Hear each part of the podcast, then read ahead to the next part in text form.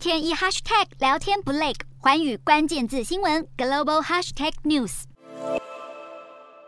中国军机飞越海峡，引擎声震耳欲聋。中国解放军近期越来越频繁派遣军机闯入台湾防空识别区，甚至跨越海峡中线。二十六日到二十七日，还在福建沿海南日岛附近进行实弹射击训练，警告民船误入。而这场军演最接近台湾的位置，仅距离新竹一百四十公里。就在解放军频频对台发起军事挑衅的同时，美国国会也越来越多议员访台，展现不畏挑衅的精神。除此之外，中国军事威胁似乎也没有影响美国对台军售政策。路透社引述消息人士报道，拜登政府最快会在未来几周内宣布对台军售项目，而为了避免推高紧张局势，拜登可能不会在短期内提高军售规模，但将持续供应台湾更多的弹药以及军需品，以免台湾在发生禁运情况时面临弹药短缺。而根据美国《华尔街日报》对两岸局势的分析，中国企图以资讯战扰乱台湾民心。不过，台湾政府早在裴洛西访台之前，就已透过强化事实查核等方式巩固网络防线，还获得 Google 等科技公司的支援。国军指出，光今年八月初就已拦截超过两百七十则中国为了打击台湾士气而散布的误导性假讯息。根据统计，台湾遭境外假讯息侵扰的严重程度已经连续九年位居全球之冠，绝大多数的攻击都来自中国。不过，自从二零二一年开始，Google 捐赠一百万美元（约新台币三千万元）的资金，资助台湾事实查核中心，并协助训练一百多名官员使用对付假讯息的工具，让台湾更有能力在这一场科技战中守住阵线。